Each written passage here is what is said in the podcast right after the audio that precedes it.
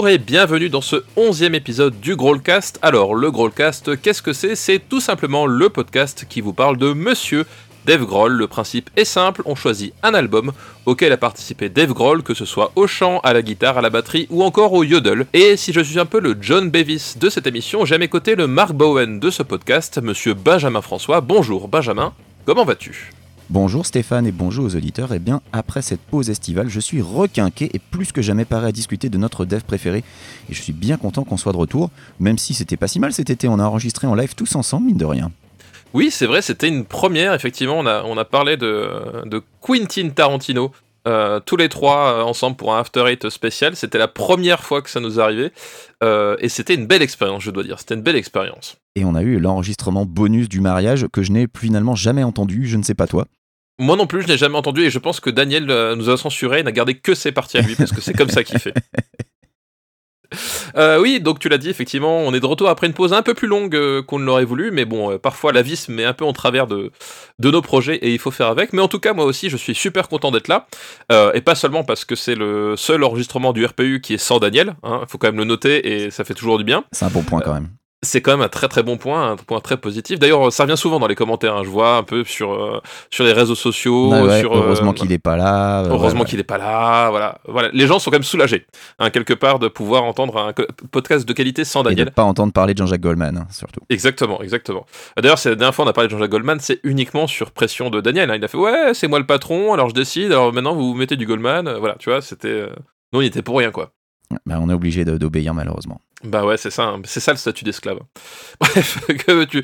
Euh, Non, mais voilà, l'autre raison euh, qui est peut-être euh, plus vraie, c'est qu'on va parler de Dave Grohl et on va en parler une, de façon inédite cette fois-ci, puisque on va vous parler aujourd'hui, bah, figurez-vous, de comédie musicale. Et oui. Come on, let's go. What do you want to do? Snowman? that's like that. Snowman That's is like the- my highway to hell. Just so you know. Uh, let's do snowman. Let's do snowman. Let's do snowman. Okay, let's do it. Let's hear it. And what are your daughters' names? Violet, Harper, and Fifi. Violet, Harper, and Fifi, this is for you. Do you want to build a snowman? Alors, évidemment, ce ne sera pas la Reine des Neiges, euh, mais ce sera plutôt Cause it's a pain, a destiny. Tenacious D in The Peak of Destiny, the movie. Exactement. Et pour mettre un peu les choses dans l'ordre, euh, D, donc euh, qui apparaît dans le titre du film, est avant tout un groupe de musique et ce groupe de musique est formé euh, du noyau dur qui se trouve être Jack Black et euh, Kyle Gass qui sont au chant à la guitare tous les deux. Euh, ils sont accompagnés euh, de John Koneski à la guitare électrique et du bassiste John Spiker qui sont deux musiciens issus de la formation Trainwreck qui est l'autre groupe de Kyle Gass. Et dans les Tenacious D, on trouve Dave Grohl à la batterie, mais uniquement en studio, puisque euh, euh, Dave Grohl n'accompagne pas les Tenacious D en live, euh, c'est Brooks Wackerman à cette époque-là, donc là on est en 2006. Euh, Brooks Wackerman, pour situer un peu, c'est un type qui a fait partie de Suicidal Tendencies.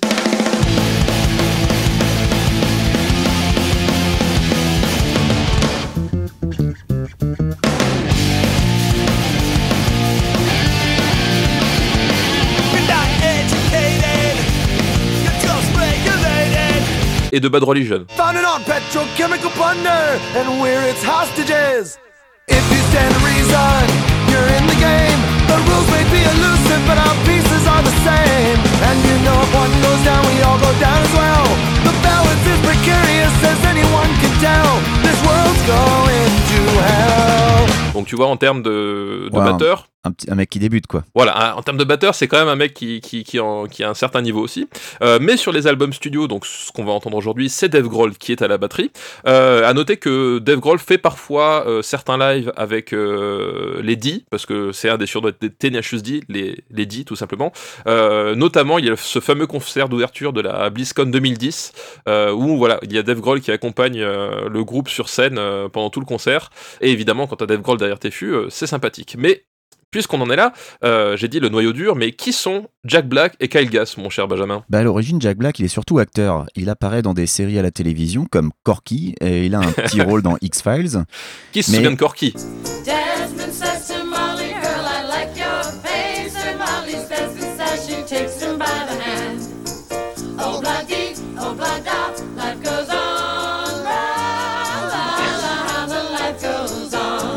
Voilà, Euh, moi je m'en souviens, mais Je m'en euh, souviens aussi, c'était sur France 3, je crois que ça passait à l'époque.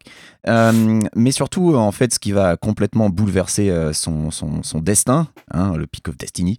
t'as bien euh, joué, bien joué. Mais t'as vu, il rencontre Tim Robbins, en fait, via sa troupe de théâtre, The Actors Gang. Et euh, ça lui permet d'apparaître pour des petits rôles dans des films comme Demolition Man. Et oui, il a un tout petit rôle où il parle pas dans Demolition Man, dans Waterworld, et puis notamment dans Mars Attacks, où il joue le frère militariste du héros, où là, il a vraiment quelque chose à faire à l'écran. Ouais, il va fait, ouais. finalement crever l'écran dans High Fidelity en 2000, où il incarne un, un connard magnifique qui est vendeur dans un magasin de disques, mais le genre euh, qui insulte ses clients quand ils ont des goûts de chiottes. I just called to say I love you. Do you have it? Yeah. Great. We have it. Great. Can I have it then? No, no, you can't. Why not? Well, it's sentimental, tacky crap. That's why not. Do we look like the kind of store that sells I just called to say I love you? Go to the mall. What's your problem? Do you even know your daughter? There's no way she likes that song. Oh, oh, oh. Is she in a coma? Oui, et euh, c'est vrai qu'High Fidelity, il a vraiment un rôle qui est, qui est génial. Enfin, High Fidelity, donc avec euh, John Cusack qui joue le rôle principal. Et donc lui, il fait un, il fait voilà, John Cusack dans le film tient une, euh, un magasin de disques. magasin et Jack. Black, voilà, et Jack Black euh, fait partie de ses employés. Et effectivement, il a le, il a ce rôle fabuleux du, du type qui engueule les clients parce que il cho- choisit des mauvais disques, qui refuse de leur vendre le disque qu'ils viennent de chercher parce que c'est de la merde. c'est Genre, vraiment tu vois, un truc. t'imagines Daniel qui va acheter son disque de Phil Collins, bah Jack Black il l'insulte. Voilà. Voilà, exactement. C'est exactement ça. Euh, donc c'est un rôle qui est génial et le film, euh, le film en lui-même, euh, il est vraiment génial parce que je pense que Daniel va détester ce film parce que c'est un bon film. Donc j'en profite pour en dire du bien aujourd'hui, avant qu'il se fasse casser dans Super Ciné Battle, parce que je trouve que c'est un film qui est qui est génial. Enfin, il a plein d'idées en termes de d'écriture, de mise en scène, et puis surtout c'est vraiment un film qui parle de, de musique et de la, de la façon dont le dont notre vie s'inscrit dans, dans la musique et pas forcément l'inverse. Et c'est c'est vraiment excellent quoi. Ensuite, euh, il a un premier rôle dans School of Rock où il incarne un folk prof dans une école prestigieuse qui est passionné par le rock. Et puis, euh, il devient comédien de doublage euh, pour Ice Age et surtout Kung Fu Panda. Alors, n'oublie pas non plus le jeu vidéo Brutal Legend, évidemment, où il joue son propre Oui. rôle. Et puis, ses derniers gros rôles au cinéma, bah, le reboot de Jumanji et sa suite qui arrive bientôt. Et puis, la prophétie de l'horloge, The House with the Clock in the Walls, comme on dit en anglais. Calgas, de son côté, il a étudié à UCLA euh, où il rencontre lui aussi Tim Robbins. C'est fou, hein, ces coïncidences. Et en fait, il rejoint ensuite euh, la même troupe de théâtre, The Actors Gang, où il rencontre Jack Black, évidemment. Alors, de l'aveu de Calgas, euh, euh, il s'appréciait pas des masses au début, surtout parce que, euh, parce que Calgas sentait son statut de musicien principal de la troupe menacé par Black. Et euh, on voit où ça amenait un peu la, la jalousie, tu vois. Calgas, il apparaîtra ensuite dans Brain Dead, mais attention, pas le film de Peter Jackson Ouais, pas le film de Peter. J'ai failli me faire avoir moi aussi. Je me suis dit, ah, c'est Mhm. c'est curieux, il a joué dans un film néo-zélandais. En fait, non, pas du tout. Voilà, le film de Peter Jackson aux USA, il a été renommé Dead Alive parce qu'il existait déjà un film Brain Dead euh, qui en France s'appelle Sanglante Paranoia avec Bill Pullman et Bill Paxton. Gas et Black euh, se rencontrent dans la troupe de Robbins et puis finissent par sympathiser finalement et à collaborer de plus en plus fréquemment. Puis en 1994, ils décident de, de fonder un groupe et ils jouent ensemble dans un bar. Euh, la seule et unique chanson qu'ils avaient à l'époque qui était Tribute. Donc t'imagines un Ouais. open mic où les gens montent sur scène et jouent un morceau. Euh, D'ailleurs, euh, bah, ça sera une scène du film euh, va, dont on va parler. euh, dont on va parler aujourd'hui, ouais. voilà. Exactement. Ils invitent ensuite le public à choisir leur nom. Et si Tenacious D, qui est à l'origine un terme de basket utilisé pour décrire une défense robuste, hein, tenace, si ce nom ne remporte pas la majorité des suffrages, en fait, il leur plaît tellement qu'ils font le forcing pour quand même l'utiliser. Et alors, dans le public du bar, ce qui était, euh, c'était quand même pas n'importe quel bar. C'est un bar où certains groupes ont explosé, genre euh, des petits groupes comme Nirvana par exemple. Dans le Ah, public du bar, dommage, ils n'ont pas fait une très grande carrière. C'est un Ouais, peu con. c'est- hein. Ballot. Dans le public du bar, il y a David Cross qui est séduit et qui invite Jack Black à participer à son émission Mr. Show. Mr. Show, c'est une émission sur laquelle on reviendra tout à l'heure, mais David Cross, vous le connaissez notamment si vous regardez la série Arrested Development. Euh, via David Cross, les deux compères rencontrent Maynard James Keenan, rien que ça.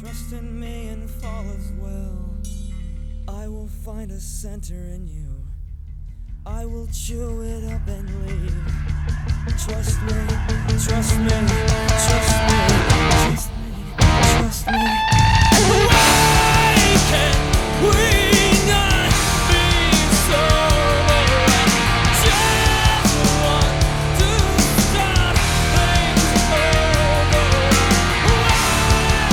Tenacious D se retrouve en première partie de Tool pour trois dates en 1995. Donc les mecs, c'est une succession de networking et de coups de cul en fait qu'ils ont eu. C'est- ma boule, la façon dont, dont les choses s'imbriquent. Les mecs, ils se retrouvent en première partie de Tool. C'est Et- quand même pas rien, quoi. Le groupe commence à se faire une réputation à Los Angeles, évidemment, et prend résidence à la Viper Room. La Viper Room, c'est un nightclub, mais c'est un nightclub spécialisé dans le rock qui est fréquenté un peu par, euh, par l'élite de Hollywood sur Sunset Boulevard. Et à l'époque, Peter Stahl, dont on a déjà parlé dans notre épisode sur Scream, puisque c'est le chanteur de Scream, travaillait à la Viper Room et devient fan de Black et Gas. Du coup, il invite son pote Dave Grohl à venir les voir. Et alors ce dernier, euh, au début un peu réticent, mais finalement accepte de venir, et il apprécie tellement ce qu'il voit qu'il sympathise immédiatement. Du coup, le duo va apparaître euh, dans le clip des Foo Fighters de Learn to Fly, et puis ils vont finir par faire les premières parties bah, des Foo Fighters, de Pearl Jam ou de Beck, un des groupes qui, euh, dans les années 90, euh, n'avait pas beaucoup de succès, on peut le dire. Non, voilà, c'est ça, des- un peu obscur, voilà. Et euh, ça, ça les mènera à, à finalement sortir leur premier album, tout simplement nommé Teenage D, en 2001. Et là, aujourd'hui, nous parlons donc de Tenacious D and In the Peak of Destiny, donc qui est donc le nom du film, puisque voilà, ce, ce projet va devenir un film, mais aussi euh, bah, tout simplement le nom de l'album qui contient la bande originale du film. C'est donc le deuxième album des Tenacious D. Euh, le film sort le 22 novembre 2006 aux USA et le 4 juillet 2007 euh, chez nous. Alors c'était à l'époque où déjà il y avait il y avait plus souvent des grands délais entre les, les sorties américaines et, et françaises. Puis surtout le film n'avait pas très très bien marché. Il a bidé, hein, on peut le dire. Il a bien bien bidé aux USA et chez nous encore plus. Et par contre, paradoxalement, l'album lui avait plutôt bien cartonné euh, quand il était euh, quand il était sorti, Euh, mais parce que justement il s'était fait un, petit nom avec bah, leur premier album et puis tout toutes les toutes les habitudes dans les shows télé, les choses comme ça. Enfin voilà, je pense que les, gens s'en foutaient un peu de les voir au cinéma. Par contre, voilà, on sentait avait une certaine attente sur l'album et l'album a plutôt bien marché contrairement au film. Et donc, euh, Tenacious D in the Peak of Destiny, c'est un long métrage de 1h33 euh, qui est réalisé par Liam Lynch et dont c'est le seul film. Euh, et Liam Lynch, bon, c'est un bonhomme qui a en revanche fait plusieurs clips, euh, bah, notamment pour les Tenacious D, euh, mais aussi pour des petites formations comme euh, Queens of the Stone Age, Connais pas. Eagle- voilà, que connais pas. Euh, Eagle of Death Metal ou encore, encore, euh, ben tout simplement avec, il a travaillé avec euh, Sarah Silverman. Et je sais pas si vous connaissez euh, Sarah Silverman, mais c'est une une comique américaine plutôt douée, euh, on va le dire. Euh, Très connu plutôt- aux US. euh, Sarah très Silverman. très connu aux US, euh, pas chez nous et c'est bien dommage. Et si jamais vous voulez connaître qu'une seule chose de Sarah Silverman, bah, je vous conseille de taper dans YouTube. Um, I'm fucking Matt Damon. Here it goes. Damon. She's Matt Damon. I'm sorry, but it's true. I'm Matt Damon. She's Matt Damon. I'm not imagining it's you. I'm Matt Damon. On the bed, on the floor, on a towel by the door, in the tub, in the car, up against the minibar. I'm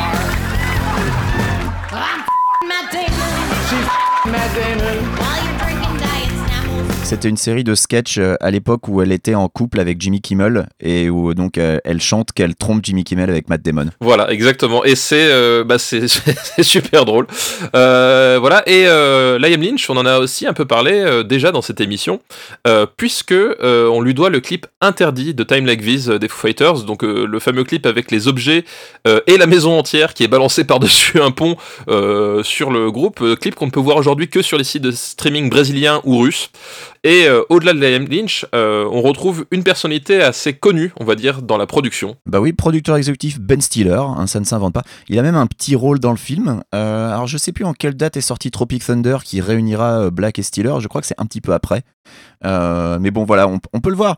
Teenage D, c'est quand même beaucoup de coups de bol et euh, bah, de, copinage, euh, voilà, de, rencontres. Et on va le voir, hein, euh, le film Tenacious D in the Peak of Destiny, il y a des caméos dans tous les sens. Voilà, on, en parlera au fur et à mesure. Et le film, globalement, c'est nous raconte la version très très libre hein, et très romancée de la formation des Tenacious D.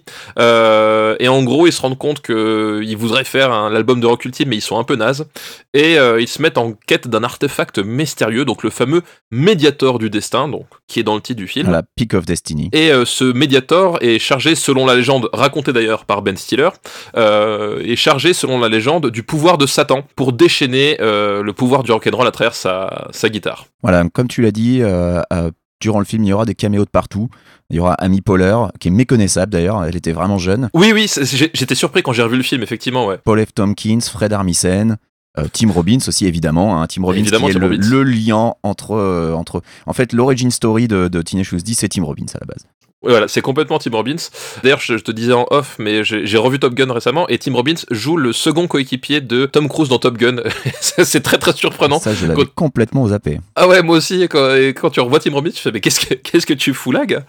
Euh, Bref, et euh, aussi en termes de non caméo, euh, mais euh, c'est c'est rigolo euh, rétrospectivement, c'est que on voit Amy Adams euh, qui se déchaîne dans un bar euh, à un moment donné du film. Oui, Et sur si- un plan, hein, c'est ça qui est sur, ouf, hein. Su- sur deux plans en fait. Elle, est- elle apparaît dans deux plans. Il y, a un, il y a un plan où effectivement elle est, elle est, elle est accrochée à, à deux barres de pole dance et puis elle bascule la tête d'avant en arrière. En fait, elle, elle headbang et un autre plan où elle mime, enfin, elle dit I love you sans, euh, sans qu'on entende sa voix.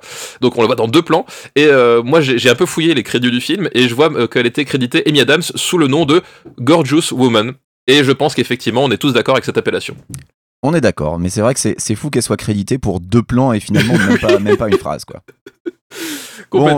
Euh, on va essayer de parler plus de la musique que du film, mais globalement, le film, j'ai quand même trouvé ça assez naze. J'ai jamais vraiment rigolé, ça vole vraiment au ras des pâquerettes. C'est vraiment une stoner comédie et c'est pas un genre qui me plaît beaucoup, avec des blagues pro dizzy cucu. C'est un film pour ados euh, qui, euh, qui fument du toche en regardant le truc avec des pizzas. euh, c'est vraiment pas génial, quoi. Oui, ouais, et difficile de dire que le film est, vraiment bien. Euh, personnellement, j'ai rigolé quand même plusieurs moments, mais on va en parler, c'est des moments assez ciblés. Euh, Il y a le début et, euh, la toute fin, donc ça, vous, ça vous place un peu le truc quand même. Et juste à un moment donné, une scène qui m'avait fait rire, où Jack Black s'entraîne à, résister à l'épreuve de la scène, et il y a tout un système hyper compliqué pour lui jeter des bouteilles de, bière à la, à la gueule. Et voilà. Mais c'est c'est effectivement pas extrêmement drôle, et tu l'as dit, c'est de la stoner comédie. Et euh, moi non plus, je suis pas fan de ce genre de, de comédie, je le redirai plus tard, mais euh, j'ai l'impression que le, le stoner comédie ne font rire que les gens qui sont habitués justement à être défoncés, et c'est une preuve pour moi que ces gens-là ne sont pas très drôles en fait, puisque le seul moment où ils arrivent à rigoler, c'est quand ils sont défoncés et que euh, ils rigolent sur des trucs qui ne sont pas drôles. Voilà, donc euh, J'aime bien cette que- théorie et je pense que je peux y souscrire. voilà, et je pense que c'est ce que prouve ce film, c'est ce que prouve un peu bah, tous les films de stoner comedy que, que je vois ou les séries. Il y a vraiment un truc, c'est c'est juste des mecs qui, justement, ils sont dans des situations pas drôles, ils font voilà. Et euh, je ne comprends pas, voilà, euh, où c'est drôle. Et le film est un peu victime de ça aussi à plusieurs moments, quoi. Euh, mettons quand même le pied dans Tenacious D in the Peak of Destiny. On va commencer tout de suite avec la première chanson qui s'appelle Kickapoo.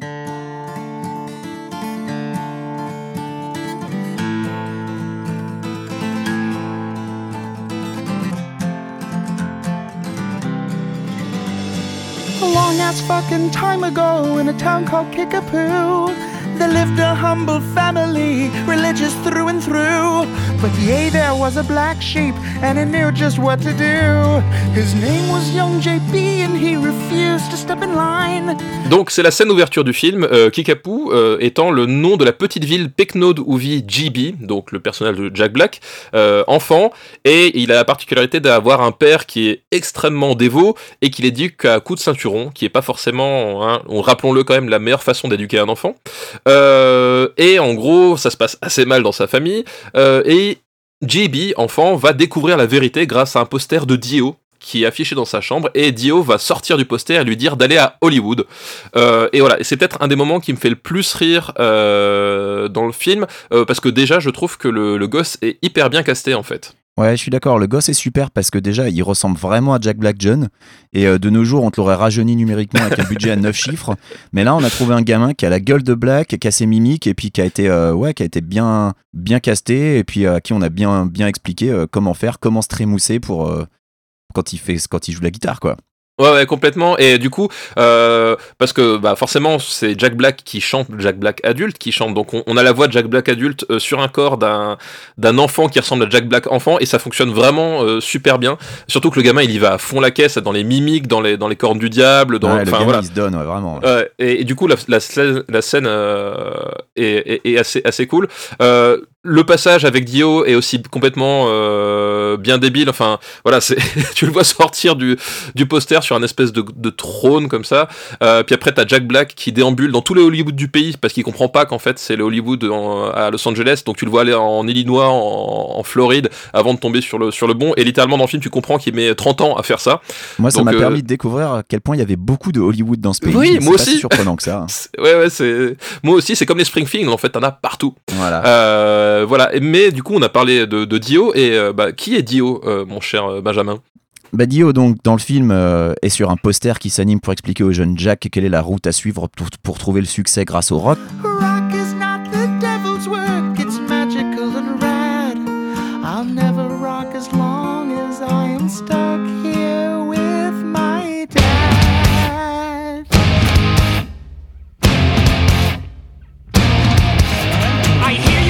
You, brave you are hungry for the rock. But to learn the ancient methods, secret doors you must unlock. Escape your father's clutches in this oppressive neighborhood. On a journey you must go to find the land of Hollywood. On se retrouve pas sur un poster par hasard. Alors Dio, Ah bah non. malheureusement, nous a quittés en 2010, mais c'est une légende du métal. Alors déjà parce qu'il a co-créé plusieurs groupes emblématiques comme Elf ou Rainbow, mais aussi parce que quand Ozzy Osbourne s'est fait virer euh, de Black Sabbath, c'est lui qui est devenu le chanteur. Voilà. Ça, ça pose un peu le gars. Ça- ouais, un, un mec qui a compté, quoi. En parallèle de tout ça, euh, il a créé son propre groupe qui s'appelait tout simplement Dio.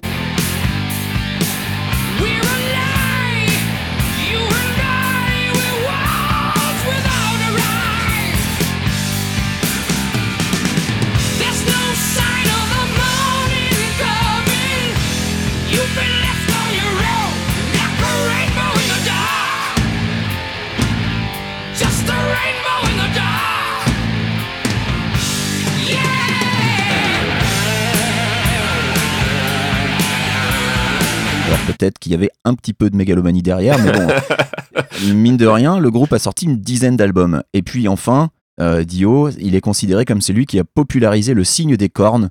Lorsque vous dressez votre main en l'air avec le majeur et l'annulaire replié pour symboliser le diable. On le fait tous, les enfants, on le fait tous. Voilà, Voilà, faites-le tous. geste Voilà. archi populaire dans le hard rock et le métal, dans les concerts, on le fait tous. Euh, mine de rien, quand tu as inventé ça, ou euh, au moins popularisé, bah, là aussi, ça, ça te pose un petit peu. Et puis, pour les otaku qui nous écoutent, eh ben, c'est bien lui qui a donné son nom au principal antagoniste de JoJo's Bizarre Adventure. Et oui, si le méchant s'appelle Dio, eh ben, c'est à cause de ce gars-là.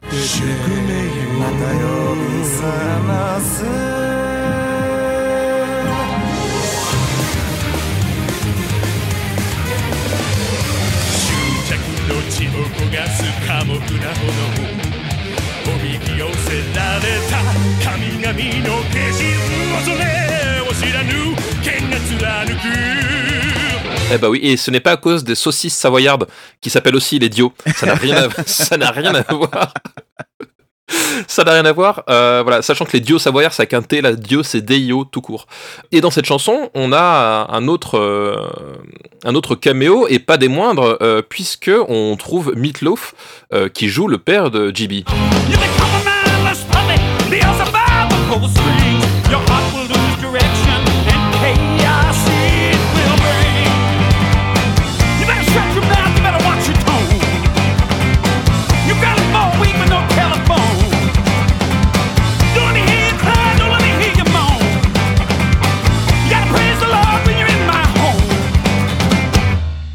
Ben oui, Meatloaf, un chanteur à la longue et prolifique carrière, et qui n'en est pas non plus à son coup d'essai au cinéma. hein.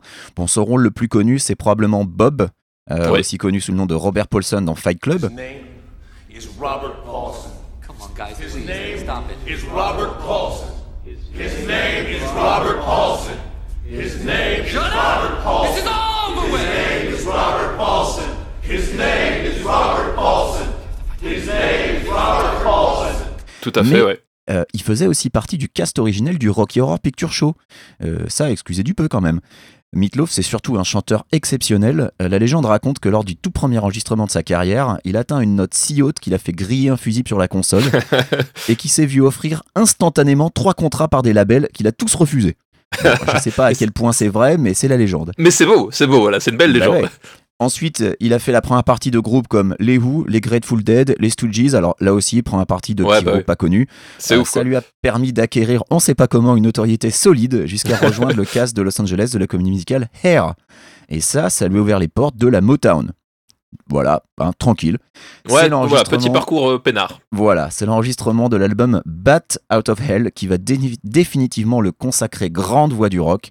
Et même s'il n'est pas aussi connu en Europe qu'aux US, hein, parce qu'en Europe, mine de rien, Meatloaf est pas si connu que ça. Non, non, non, il est pas connu, ouais, c'est assez étrange d'ailleurs. hein, euh. Il a quand même un morceau qui a énormément tourné dans les années 90 sur la radio FM de France et de Navarre qui s'appelait I Would Do Anything for Love, but I Won't Do That. Oh,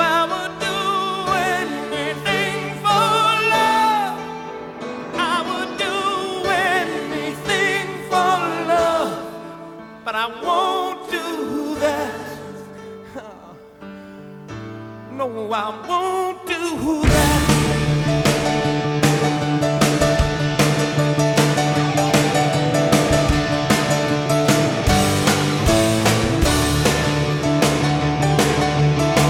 Morceau qui sur l'album dure 12 minutes. Alors heureusement, il y a un radio edit euh, qui, qui est un peu plus court. Et puis bah, pour revenir euh, à ce morceau, donc euh, Kikapu, c'est un morceau que j'aime bien parce que je trouve que la progression narrative, puisque là, voilà, comme on dit, on est dans une comédie musicale, donc les, Ah bah ouais, les ouais. morceaux, les morceaux vont raconter, enfin, ou en tout cas essayer de raconter quelque chose de purement narratif. Euh, voilà, la progression narrative du mo- morceau fonctionne vachement bien, je trouve, euh, parce qu'il y a toutes les variations dans la guitare sèche, le pont vocal, euh, l'arrivée de Dio qui débarque avec la guitare électrique et la batterie qui tombe au même moment, et, euh, j'aime bien voilà l'énergie qu'il y, a dans la mélodie de la guitare sèche, qui sonne vraiment très très bien. Et voilà, d'une manière générale, ça c'est un truc que j'aime bien avec les Teenage Shoes D sur tous leurs albums, euh, même si c- il y a des hauts et des bas hein, quand même, mais c'est que euh, au-delà de, la simple idée de sketch ou de chanson pour, euh, pour rigoler, il y a vraiment une idée de faire aussi une vraie chanson rock, c'est-à-dire de, bah, de se creuser un peu la tête pour faire les mélodies ou la construction, ou voilà, ou pour faire des, des, des, des sections rythmiques qui sont pas juste du pumchak. Enfin, c'est pas Michael Youn qui, qui te sort un truc euh, tout dégueulasse qui, qui est fait, non mais voilà, qui est fait par le producteur. Là, tu sens vraiment que euh, derrière, il y a des mecs, des vrais musiciens qui aiment bien la musique et qui font ça parce que, euh, pas juste parce que c'est c'est un moyen de se, se foutre la gueule des gens et, et- et faire une blague, mais parce qu'ils ont envie de faire de la musique et leur façon de faire la musique, c'est de le faire en blaguant.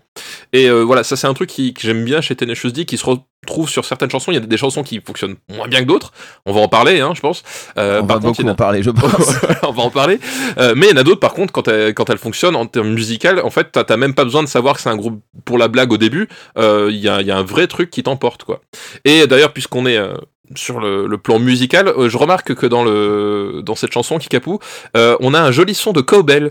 euh, lors du sermon du père euh, au début et la cowbell avec Dave Grohl c'est pas un truc que t'entends souvent C'est pas très courant, ouais. Moi, j'aime bien aussi ce morceau. Je suis d'accord que les changements de rythme sont très bien amenés et la structure est vraiment cool.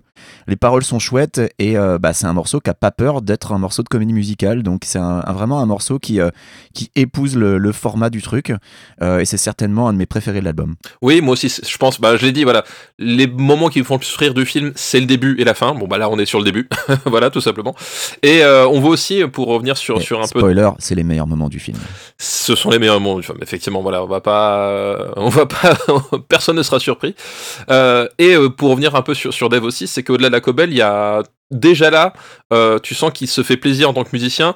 Euh, bah, tout le jeu sur la grosse caisse euh, où il va te, te tambouriner toutes les croches et le roulement final, bah, Tom alto, Tom bass, qui un des trucs qu'il adore faire pour donner un peps, voilà, un peps final une chanson. Bah là, il le réutilise, il le ressort.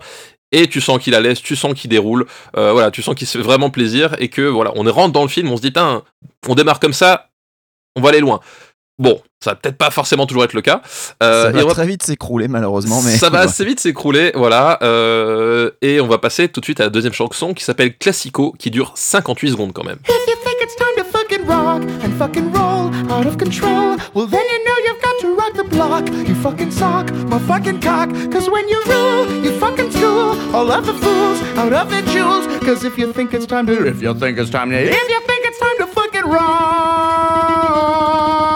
Donc Classico, euh, 58 secondes de Bach, de Beethoven et de Mozart joué à la guitare sèche, avec euh, Jack Black qui chante le génie de Kyle Gass euh, par-dessus.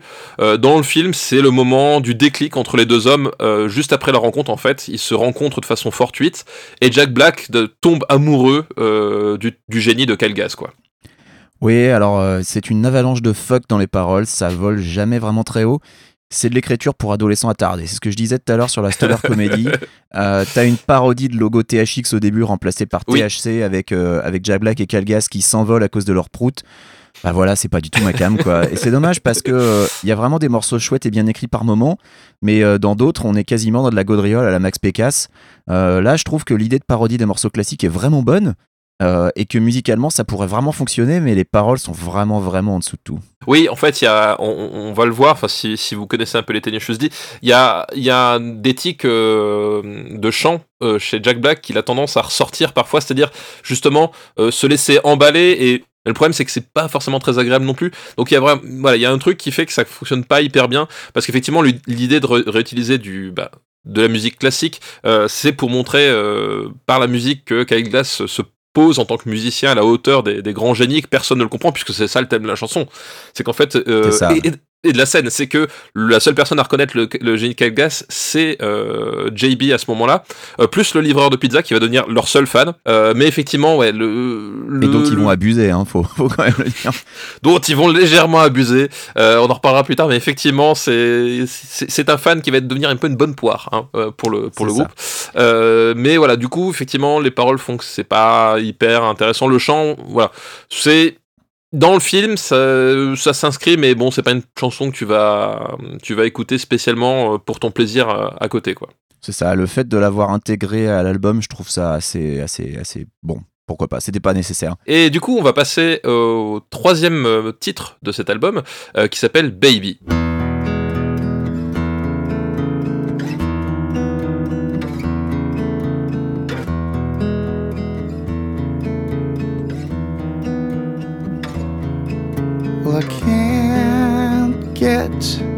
To sleep tonight. No matter how hard I try. Alors Baby, c'est une chanson jouée quand, après leur première rencontre, euh, Calgas plante Jack Black tout simplement, euh, en expliquant que bah, non, lui, c'est une formation solo, hein, qu'il a aucune euh, velléité à devenir un duo. Et donc Jack Black se, se retrouve à dormir sur un banc sur l'esplanade à Venice. Alors c'est un morceau acoustique qui commence en off avec Jack Black seul, jusqu'à la dernière ligne qui, elle, est scandée dans le film. Je trouve que l'idée est plutôt bonne. Euh, la, la- la scène qui suit est une parodie d'Orange Mécanique.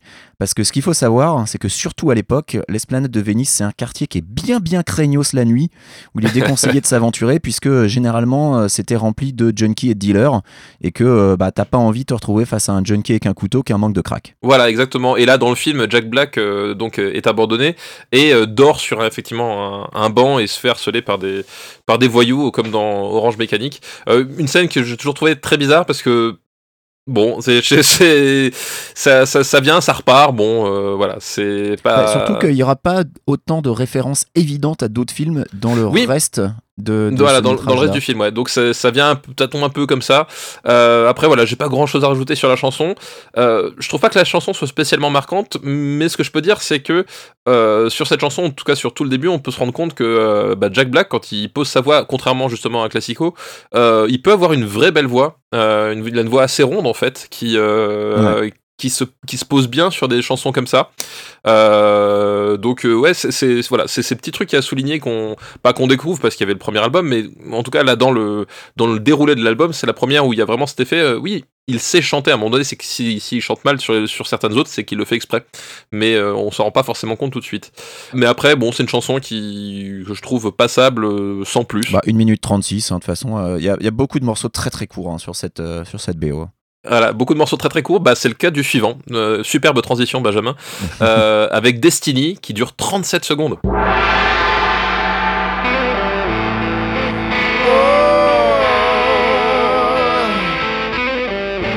They must pay the rent with their eyes. Mais avec 37 secondes, Mission Impossible, il te faut un opéra. hein. c'est vrai, c'est complètement vrai. Euh, donc euh, Destiny, euh, c'est l'un des nombreux entractes du film. En fait, le film est, découpé en, actes. Enfin, techniquement, tous les scénarios sont découpés plus ou moins en, actes successifs. Mais là, la différence, c'est que chaque acte est accentué par un petit entracte musical et avec généralement des sortes d'enluminures pour annoncer un peu la situation à venir ou passée. Ça dépend des, des moments du film. Et donc Destiny, voilà, c'est un de ces, un de ces entractes. Et ben écoute, ça a une valeur d'entracte, euh, voilà, 37 secondes, hein, euh, c'est pas la chanson du siècle. Bon, voilà, c'est c'est là parce que c'est dans le film, mais euh, Bah c'est bon. ça, Bah, c'est- le début du deuxième acte parce que euh, les, les deux personnages, ils se rendent compte qu'ils ont tous les deux une tache de naissance sur la fesse et que quand ils se mettent l'un à côté de l'autre, ça donne Tenacious D. Alors heureusement qu'ils se sont mis dans, heureusement bon qu'ils sont mis l'un côté de l'autre dans ce sens-là parce que sinon ça aurait donné Use D Tenac, ça aurait été un petit peu ridicule. Mais euh, ils se rendent dans un bar avec un open mic justement euh, comme euh, bah, dans ce qu'ils ont fait dans la réalité. Et puis bah, les paroles de la chanson disent juste ils doivent payer leur loyer avec leur rock parce que oui c'est ça le problème c'est que Calgas il peut plus payer son loyer parce que sa mère décide de lui couper les vivres. exactement, Donc, exactement. C'est tout l'enjeu qui va et qui va sous-tendre tout ce film en fait. Hein, voilà, c'est juste comment est-ce qu'on va payer le loyer avec nos chansons. Euh, bon, écoute, je propose qu'on passe tout de suite à la, au cinquième morceau euh, qui s'appelle History. This is a song called The History of Tenacious D. And it's not just a list of bullshit that we've done in the past, it's a chronicling of our rise. To power! We ride with kings on mighty steeds across the devil's plain. We've walked with Jesus and his cross. He did not die in vain, no! We've run with wolves, we've climbed K2, even stopped a moving train. We've traveled through space and time, my friends, to rock this house again. Rock! Alors, History, on, on, on le voit, enfin, c'est déjà le cas avant, c'est déjà le cas de tout le film en fait. Euh, une des thématiques récurrentes euh, des chansons des Tenacious D, c'est leur propre histoire, une, propre, une histoire qui est bah, évidemment légèrement fantasmée, hein, légèrement euh, re-racontée, réappropriée. Euh, et ici, History, c'est ni plus ni moins que euh, ben, le parcours des D euh, jusque-là. Destiny enchaîne vite sur la scène suivante à l'open mic avec un, caméo de Neil Hamburger qui fait un bid. Alors rapidement pour présenter, Neil Hamburger c'est un comédien fictif dont les spectacles de stand-up sont conçus pour enchaîner les bids et les vannes toutes pourries. Alors je l'ai vu une fois, d'ailleurs je l'ai vu au, Festival Supreme qui était le, festival créé par euh, Tenacious D, qui était un festival de rock et de comédie. Et alors Neil Hamburger, c'est assez spécial, surtout quand dans le public tout le monde n'est pas au courant en fait. Parce y a- quand t'as des gens qui savent pas, qui viennent voir Neil Hamburger et qui sont là, mais genre mais c'est nul, c'est nul, et qui commencent à huer, bah on voit, en gros c'est les faire chercher, hein, mais c'est assez particulier. oui, il faut le vouloir quand même. Hein, Et évidemment, donc Neil Hamburger dans le film fait un bid. Euh, ce qui est plus intéressant, c'est que le présentateur de l'open mic, euh, c'est Paul F. Tompkins, qui est lui aussi comédien. Et Paul F. Tompkins, qui est, c'est la voix de Mr. Peanut Butter dans BoJack Horseman. Et Paul F. Tompkins, il a aussi travaillé sur Mr. Show, qui était l'émission comique donc de Bob Odenkirk et de David Cross sur HBO entre 95 et 98, dont on parlait tout à l'heure. Ouais, tout et à je fait. recommande de chercher des épisodes sur YouTube de Mr. Show parce que c'est vraiment, vraiment hilarant. Et la chanson, pour le coup, euh, c'est un duo acoustique entre Bach et Gas aux paroles n'ayant aucun sens et dont le refrain tourne autour du mot Supreme, d'où le festival Supreme. Eh ben, j'ai pas grand chose à dire dessus en fait, la chanson est assez quelconque malheureusement. Oui, la chanson est assez quelconque. Et effectivement, Mr. Show, euh, tu, en parles parce que euh, bah, euh, les Tenacious D ont fait quelques passages dans, Mr. Show. Euh, ça a été une de leurs portes d'entrée. Bah, on, voilà, on l'a dit, tous ces gens-là, ils, les ont fréquentés. C'était une de leurs portes d'entrée auprès du, public. Et au niveau de la chanson, ouais, pareil, je pas grand-chose à, à redire dessus. Je trouve d'ailleurs la fin un peu poussive, un peu très poussive avec le, le mot supreme. Bah, il force, quoi. euh, ouais, ça force. Bon. Voilà, écoute, euh, si t'as rien d'autre à rajouter, je propose qu'on passe à la sixième chanson euh, qui s'appelle The Government Totally Sucks. The government totally sucks, you motherfucker. The government totally sucks. Ben Franklin was a rebel indeed. He liked to get naked while he smoked on the weed. He was a genius, but if he was here today, the government would fuck him up as right, GSA. Alors ce qui est intéressant avec cette chanson, c'est qu'en fait elle n'est même pas dans le film, puisqu'elle est dans une scène coupée qu'on peut trouver dans les bonus du DVD ou sur YouTube, euh, où euh, notre duo euh, fait des courses dans un surplus militaire, comme il en existe énormément aux USA. Et euh, ils se mettent à taper la discute avec le caissier qui évidemment est un bon gros complotiste. Alors c'était avant Infowars, mais euh, je pense que c'est typiquement le, le genre euh, de nos jours. S'il devait refaire le film, il te, met- il te mettrait un Alex Jones-like. Et alors évidemment, le caissier a quelques idées bien tranchées sur le gouvernement américain, d'où cette chanson qui parodie les refrains libertariens. Oui, et euh, c'est d'ailleurs au-delà des paroles, ça se ressent même musicalement parce qu'il y a des, des vrais accents sudistes. Euh, dans la production, que ce soit le son de la guitare sèche qui est très mis en avant, euh, la mélodie un peu entraînante, un peu ben un peu country, euh, folk, très assumé euh, de, de, samedi soir dans un coin paumé rempli de redneck. Et un truc que fait Dave ici, qui va refaire plusieurs fois dans le- dans l'album, c'est que si t'écoutes bien, à une 10, il fait un break qui n'a rien à foutre là. Enfin, genre, il y a un break de batterie qui, euh, qui dure une mesure, pas plus, euh, mais qui euh, est un truc qui, qui, qui d'un seul coup, là, ça s'emballe.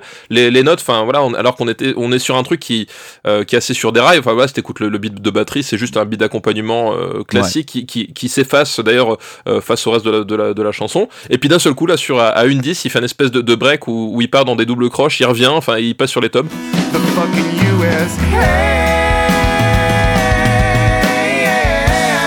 voilà, il le place euh, comme ça pour pour se marrer, j'ai l'impression. Euh, voilà, alors c'est un petit truc qui va va utiliser Alors, dans une qu'il chanson. Est-ce qu'il savait que la chanson allait être coupée au montage? Je pense pas, mais. Non, non, je pense pas. Mais c'est un truc qui refait un, un peu plus loin dans une chanson. Mais je pense que voilà, c'est un moyen à un moment donné aussi de. de... Parce qu'on on le sait, Dave Grohl et la blague, c'est un truc aussi qui, qui fonctionne bien. C'est un, un type qui aime beaucoup plaisanter. C'est pas pour rien qu'ils sont devenus potes avec euh, les Tenacious D. Pas pour rien qu'on qu'on retrouve les Tenacious D euh, dans le clip de Learn to Fly. Pas pour rien que pendant la tournée Broken Leg Tour, leur date à, euh, à- à Los Angeles, Jack Black est monté sur scène pour sortir une connerie au micro et c'est tout. Il est monté sur scène 30 secondes. Donc voilà, donc euh, voilà, et je pense que c'était sa manière à lui de faire une blague. Euh, c'était une, c'est une blague de batteur que, que voulez-vous, ça, ne fait rire que nous, mais euh, c'est- je trouve ça assez drôle. Ah, après, au-delà de ça, bon, la chanson est, euh, est, est très oubliable. Euh, c'est pas une très grosse perte finalement qu'elle soit pas dans le film. Bon, elle est sur l'album, tant mieux, mais c'est Voilà. voilà. C'est un, cadeau, quoi. Voilà, ni plus, euh, ni plus ni moins. Quand on t'offre une bouteille d'eau, quoi. Voilà. c'est ça. Bah après, ça dépend. En pleine canicule, t'es content. C'est- Mais euh, C'est pas, inu- c'est pas inutile, mais t'es quand même pas fou de joie, quoi. Voilà, ah, donc vous verrez, donc c'est al- un album. J'allais le dire, c'est le, petit lapsus, révélateur. C'est un épisode qui va aller assez vite, euh, puisqu'en fait il y a beaucoup de chansons, on n'a pas grand chose à dire. Euh, Celle-là, ça en fait partie. Mais déjà, c'est pas notre faute si les chansons elles-mêmes n'ont pas grand-chose à dire, donc euh, on peut pas, on peut pas broder non plus éternellement. Et, euh, et de toute façon, voilà, le, le but de toutes les chansons, c'est pas forcément d'a- d'avoir un vrai intérêt non plus. Et je propose qu'on passe tout de suite au septième morceau, qui est quand même déjà plus intéressant, et qui s'appelle Master Exploder.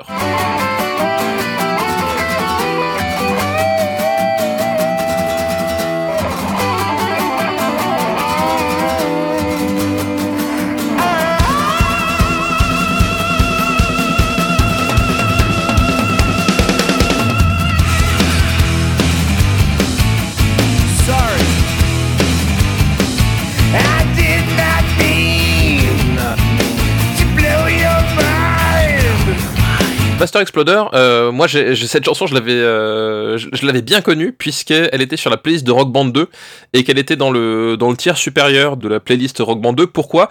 Euh, Parce qu'à un moment donné, il y a des euh, il y a des solos de guitare qui sont d'une virtuosité absurde, c'est-à-dire que les notes débarquent en cascade et n'ont pas vraiment de sens. C'est-à-dire qu'il n'y a pas une volonté de construction mélodique, mais une vraie volonté de simplement faire du démonstratif technique et, bah, c'est assumé dans le cadre de la chanson puisqu'on va en- tu vas en parler un peu justement sur le, la place de la chanson dans le film. Mais voilà, c'était une chanson qui m'avait marqué parce que les, les, à jouer dans Rock Band 2, c'était euh, c'était super pénible parce que les notes défilaient et que t'étais obligé de prendre vraiment par cœur. Enfin, t'avais pas de logique mélodique à l'intérieur, quoi. Bah, c'est un morceau, euh, moi ce qui me pose le plus de problème, c'est que c'est un morceau qui met un temps interminable à démarrer. Parce que tu as une intro de plus d'une minute de Jack Black qui fait des vocalises, alors que la chanson tout entière dure 2 minutes 20. Et c'est dommage parce qu'ensuite il y a vraiment un chouette jeu de guitare, une vraie batterie grolienne qui fait le taf. Il y avait vraiment moyen d'en faire un bon morceau, mais là j'ai l'impression d'être devant un brouillon, euh, une démo, enfin un truc pas fini. Et dans le film, c'est Jack Black qui se fantasme à l'open mic en train de tout déchirer au point que le crâne des spectateurs explose. Donc évidemment, oui, t'as la partie démonstrative euh, qui, qui euh, mind blow euh, littéralement euh, les- les- le public. C'est dans cette chanson-là que on a Amy Adams qui se déchaîne. ça. Dans, dans, dans, le, dans le bar pendant qu'il joue. Moi personnellement j'aime bien ce morceau. Il a effectivement un côté complètement absurde dans sa, dans sa construction. Enfin là, t'as parlé de l'intro interminable qui occupe la moitié de la chanson. Euh, J'ai parlé des solos qui sont absurdes parce que hyper techniques, euh, voilà, de la pure démonstration pour, pour pas grand chose. Euh, c'est une chanson qui fonctionne sans doute mieux dans le cadre du film que dans le cadre de l'album. Mais après tout, pourquoi pas, dans puisque tu fais une, comédie musicale, c'est peut-être aussi ça qu'on demande. Mais voilà, c'est une chanson que moi j'ai- j'aime bien en fait. J'aime bien le riff de la guitare sèche. Et quand la batterie débarque, voilà, bah, ça déroule vraiment bien comme il faut. Donc euh, voilà, effectivement, la chanson aurait peut-être pu être euh, meilleure ou, euh, ou exploitée un peu différemment, quitte à justement à peut-être tirer parti du, du, du fait démonstratif pour euh, en étaler peut-être encore, encore plus, je sais pas. Euh, mais Ouais. voilà, moi je trouve qu'elle fonctionne déjà pas mal comme ça, quoi. Et puisque tu parles des, des solos de guitare qui parlent dans tous les sens, c'est un peu logique puisque euh, le personnage de Calgas de son côté, a une guitare qui commence par se dédoubler Oui. et ensuite une guitare qui triple et il y joue avec cinq bras. Donc euh, Oui, voilà, voilà. Et, et effectivement, ça c'est le, ça c'est le petit, euh, le, le petit moment qui est, qui est un peu, un peu comique euh, dans le truc. Cette fameuse guitare à, à trois manches et cinq bras, bon, ça fait son petit effet sur, sur, sur le moment, puisqu'évidemment, on le rappelle, c'est un fantasme. C'est quand Jack Black pense qu'il, enfin, s'imagine après avoir récupéré le médiateur du destin. Il a d'ailleurs autour du cou avec une espèce de veste euh, ouverte sur son, sur son torse extrêmement euh, musculeux. voilà, avec une côte de maille. Euh, bon, voilà, c'est euh, la, la scène, je trouve, la fonctionne pas trop mal. Euh, ça, ça aurait pu être mieux, mais bon, moi, écoute, moi, ça, moi, ça me convient. Euh, ça me convient d'autant mieux que le morceau juste après, euh, le huitième morceau qui s'appelle euh, The Divide, dure 22 secondes. What's it gonna be, Kyle? You have to decide. Tits or destiny? Bah c'est même pas une chanson là, c'est un jingle. Next. We're flying! We're flying! Hold on, boy! Found where the Sasquatch hide in the misty mountainside. He's got shiny diamonds that he's got to protect. Look into the Sasquatch eye, then you know that Sas can fly. Sasquatch is my daddy and he's going to protect. Donc, euh, bah, tu l'as dit, Next, euh, c'est la neuvième chanson euh, qui, s'appelle Papa Genou, euh, Is My euh, Sassafras. Alors, je me suis beaucoup entraîné pour essayer de le dire en une seule fois parce que c'est un peu comme les chaussettes de l'archiduchesse, si tu veux. Euh, à prononcer, c'est pas, voilà, c'est c'est pas, c'est pas évident. Et autant le nom est un nom à la con, autant la chanson, bah, c'est une chanson à la con aussi. C'est une chanson à la con, mais oui. C'est un morceau rigolo avec de la flûte, euh, au départ complètement en décalage avec le reste de l'album, parce qu'en fait c'est une scène où Jack Black mange des champignons et hallucine. Et oui, c'est la scène Guédro du film Stoner. Donc il voit passer un Sasquatch qui est joué par John C. Reilly d'ailleurs au passage. et euh, il s'imagine à l'Aqua- à l'Aquasplash en train de faire du toboggan euh, avec lui, euh, alors qu'en fait dans la réalité, eh ben, il est tombé dans la LA River, une LA River qui a beaucoup de rapide. C'est la LA River de Los Angeles 2013. hein. C'est pas, Oui. tu vois, c'est pas la LA River actuelle qui est, qui est plus morte qu'autre chose. Et au bout d'une minute trente, le morceau devient un peu plus classique avec Jack Black qui s'imagine être le fils de Bigfoot. Et j'aimerais qu'on s'arrête quelques instants sur cette phrase. Euh, c'est plus classique, donc c'est plus normal. Il s'imagine en fils de Bigfoot. Donc nous sommes quand même là dans un cadre de normalité qui est assez strict, hein, je dois le dire. Effectivement, on ne plaisante pas avec ce genre de choses ici. Euh, mais oui, voilà, c'est une chanson qui a une vraie valeur dans le film puisque dans le moment, euh, c'est un moment psychédélique où il est drogué. Euh, à écouter seul, c'est pas une chanson que j'apprécie spécialement. Euh, voilà, enfin le, le délire à la flûte au, au début, ok, euh, mais euh, même après, c'est-à-dire que je trouve que le, le riff qui, qui, qui, qui tend, bah, le, dernier tiers de la chanson, euh, sur 2 minutes 24, on n'est pas non plus dans un opéra rock, hein, euh, le dernier tiers de la chanson, je le trouve assez caricatural pour du Tenacious D. Je le trouve pas spécialement inspiré, il n'y a pas vraiment d'idée.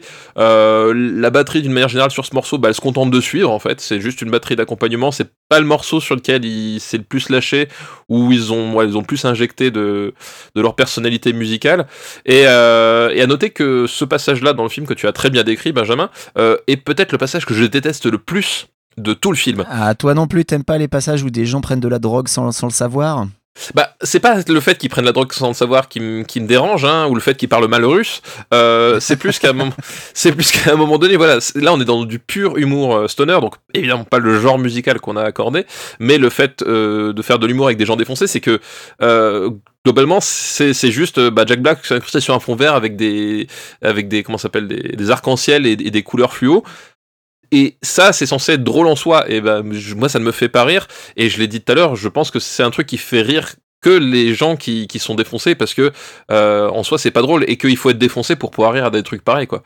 Et voilà et je déteste cette scène à tel point que quand euh, j'ai revu le film pour préparer cette émission parce que euh, nous sommes quand des gens professionnels jusqu'au bout et nous voilà nous réécoutons nous regardons les trucs cette scène là j'avoue je l'ai zappé parce que je la supporte pas et je, et, et je l'ai toujours trouvé interminable alors que la scène en elle-même dure 3 minutes tu vois Mais Ouais, la scène n'est pas si longue que ça, mais c'est vrai qu'elle en- elle, en- elle paraît durer plus longtemps. hein. voilà, et euh, mais c'est trois minutes que moi, me, je, enfin, je déteste. C'est- au-delà de mes forces.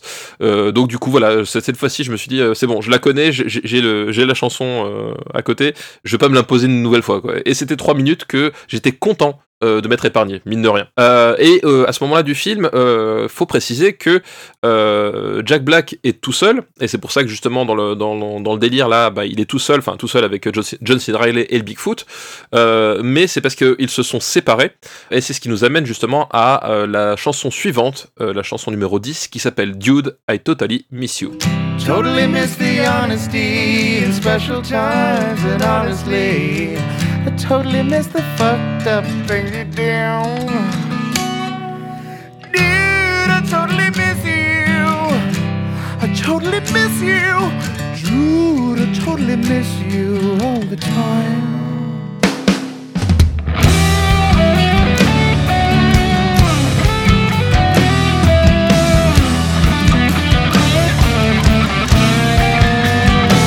Tu l'as dit dans le film, les deux personnages sont séparés parce que Calgas préfère suivre trois meufs rencontrées dans un diner euh, plutôt que de poursuivre sa route vers le Rock'n'Roll Museum avec Jack Black. Donc on a Calgas qui part à une teuf euh, et Jack Black qui lui rencontre Bigfoot. Alors manque de chance pour Calgas, les choses ne se passent pas comme prévu puisque euh, la seule chanson qui s'est jouée c'est un duo, donc il joue que sa partie et donc évidemment il fait un bide et euh, au final euh, il, il termine dehors avec un gobelet de bière et il y a Jack Black qui lui apparaît dans son gobelet de bière. Dans les apparitions on a aussi Jason Segel qui est en arrière-plan, qui a même pas une ligne de dialogue mais il est quand même crédité au générique. Je ne comprends pas ce film. Alors, c'est une balade. c'est une balade que moi, personnellement, je trouve assez quelconque et sans grand intérêt, euh, à l'inverse de la chanson suivante, mais je crois que toi, tu aimes bien celle-ci. Oui, moi j'aime bien celle-ci, euh, puisque je trouve que dans le genre balade, justement, elle fonctionne pas mal. Euh, alors c'est pas une chanson extraordinaire, c'est pas une très grande balade, mais je trouve que l'ambiance qu'elle dégage est assez chouette. Alors il y a le petit souci de supporter les pleurs de Jack Black en plein milieu. Euh, voilà, bon, on rappelle, on est dans une comédie de gens défoncés, donc euh, bon, voilà. Mais c'est vrai que c'est le genre de truc qui a un peu, agacé. Mais je trouve que par exemple, quand euh, Jack Black et Calgas reprennent ensemble le refrain, et ben je trouve que l'harmonie de voix là-dessus est, est en fait assez cool. Et la construction avec l'arrivée de la batterie, de la guitare électrique, ça fait, bah, en fait, je trouve un, hommage plutôt réussi au hard rock des années 80. Euh, les hard rock, ben, comme les balades notamment Scorpion, puisque beaucoup de gens ignorent que Scorpion, en dehors de leur balade, c'était un groupe de hard rock, c'était pas juste un mec qui chantait euh, Wind of Change. Euh, voilà, ils Still avaient aussi You. et Still Loving You, ils avaient aussi des, des chansons hard rock autour. Euh, et vraiment, je trouve qu'on retrouve cette tonalité. Et euh, moi, c'est un voilà, c'est un héritage musical que, que j'aime bien et je trouve que le, ça fonctionne vraiment bien dans, voilà, en termes d'hommage à ce niveau-là. Et à noter, ben, comme, euh, comme je l'avais souligné sur euh, comment s'appelle euh, euh, The Government Totally Sucks, on, là on tombe sur euh, aux alentours de 2.15 Dave Grohl à la batterie qui d'un seul coup part complètement en vrille sur une mesure de nouveau, avec un jeu qui est pas du tout, du tout dans le ton de ce qui se fait avant ou après dans le morceau, euh, avec des breaks, un break ultra rapide. Euh, et moi, la première fois que j'ai fait attention à ça, je me suis dit merde, il s'est vautré sur sa batterie avant de se rattraper, Euh, parce que les notes elles défilent, mais enfin c'est un truc, c'est ça fait boum comme ça et après ça reprend. Et je pense que là encore, c'était euh, c'était c'était un excès où, où Dave s'est- fait plaisir. Tu sais, il y a comme cette vidéo euh, du, du, du batteur qui joue dans un costume de d'icône euh, kawaii. Je sais, plus comment il s'appelle ce type. Et tu le vois sur scène en fait, hein, commencer à, à accompagner une chanson de, de, de- de générique de dessin animé. Puis d'un seul coup, le mec il, se- met à partir complètement en latte et il sort, en- il part en triple croche en, dans un rythme métal. Voilà, j'ai l'impression que c'est un peu ça pour Dave Grohl, c'est-à-dire que c'est le moment, c'est le, c'est le morceau, il éclate et il se fait un truc juste pour s'amuser comme ça, c'est pour le faire marrer. Il fait un break qui a aucun sens avant de reprendre. Et comme j'expliquais avant, je pense que c'est vraiment Dave Grohl qui a voulu apporter son, sa petite touche d'humour au, au morceau parce qu'une nouvelle fois, le break, si t'écoutes bien, euh, il est pas dans le ton, il apporte rien à la chanson, il permet Ouais, pas. il, il- il pète le rythme complètement. hein. Il pète- pète complètement le rythme, euh, mais euh, c'est, enfin, je pense que c'est forcément fait intentionnellement. C'est qu'à un moment donné, voilà, peut-être dans une répète, un truc comme ça, il a dû sortir le truc pour pour se marrer, ils l'ont gardé, et, euh, et voilà, et c'est- inutilement virtuose, mais bah du coup, je trouve ça assez drôle dans le cadre de la chanson. Donc voilà, au final, moi, c'est une chanson que je trouve sympa, quoi. Mais toi, effectivement, tu parlais de ton appréciation pour la chanson suivante, euh, qui s'appelle Break in City, entre parenthèses, Storm the Gate.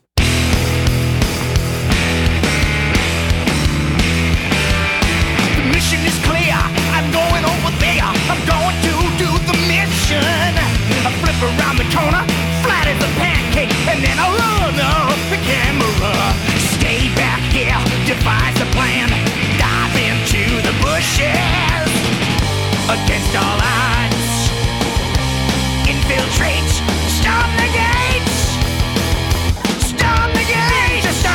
oui, parce que ce morceau là, j'aime beaucoup le riff, j'aime beaucoup le rythme. Voilà, moi c'est pour ça que je suis venu. C'est pour une guitare qui déchire, c'est pour une batterie qui tabasse.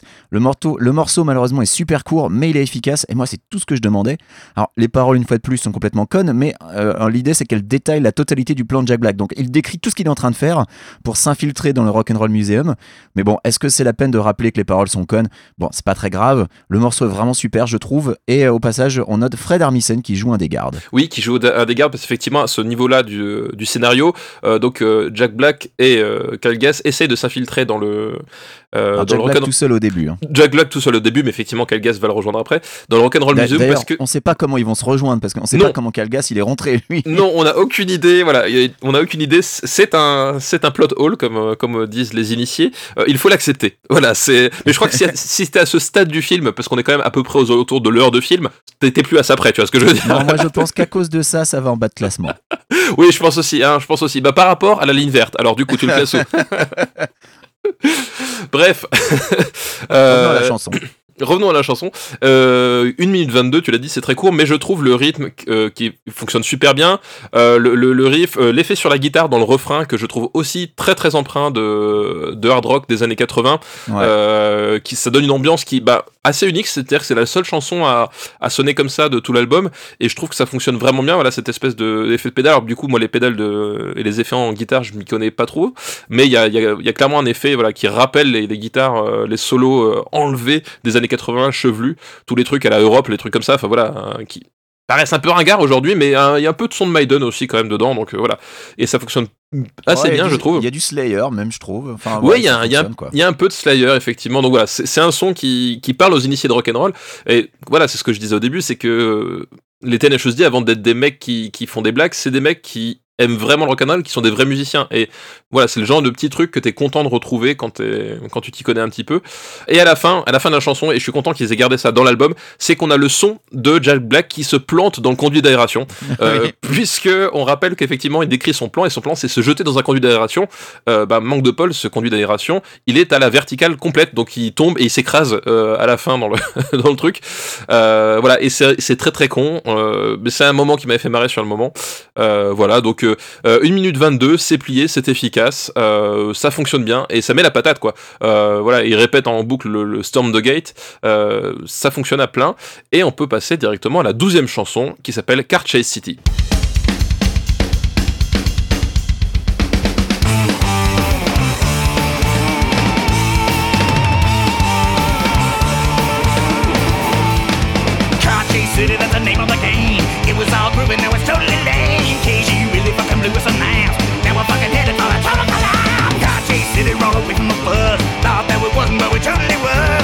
City, c'est encore un morceau cool parce que euh, déjà, bon, ça illustre une course-poursuite entre le duo et la police.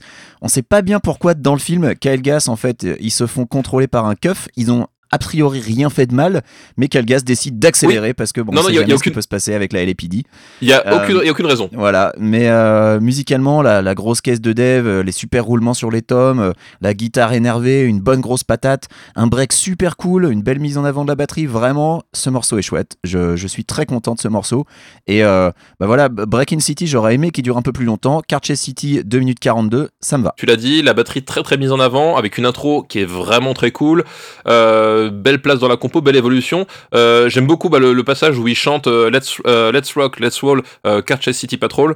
Euh, Il y a vraiment, voilà, euh, c'est très dynamique, c'est hyper entraînant, c'est un refrain vraiment qui est vraiment bah, hyper accrocheur. C'est une chanson qui n'est pas prise de tête, hein, une fois de plus, euh, mais qui fonctionne à fond parce que voilà, c'est une chanson qui est basée sur l'énergie qu'elle déploie et euh, ils arrivent à la tenir, ils arrivent à la tenir bah, avec des, breaks pour bien, voilà, bien casser le rythme quand il faut et le reprendre et le relancer quand il faut.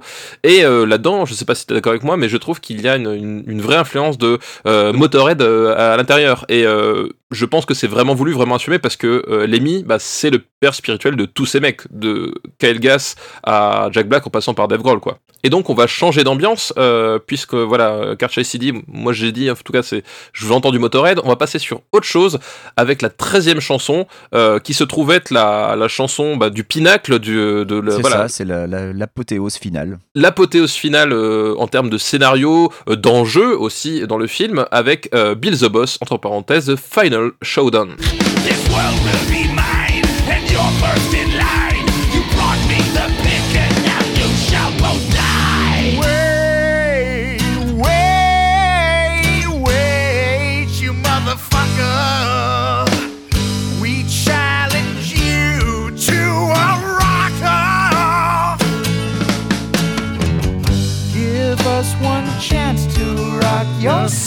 Socks off.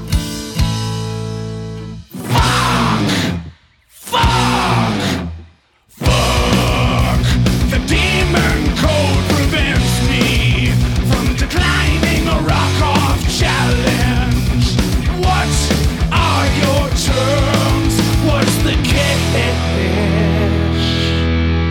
Alors je mets les pieds dans le plat, euh, c'est 5 minutes 35 de, de musique, donc déjà euh, c'est la chanson la plus longue de l'album, et c'est sans doute être une des plus longues de tout Tenacious D, parce qu'on a dit voilà ça tourne entre 22 secondes et, et 2 minutes 40 hein, le reste euh, des compositions, mais Ouais. ces 5 minutes 35 là, euh, c'est pour moi le meilleur moment du film, la meilleure chanson de l'album, et je pense que c'est même euh, pour moi la meilleure chanson de tout euh, Tenacious D. À la rédaction s'engage. La rédaction s'engage, je trouve cette chanson vraiment, vraiment excellente.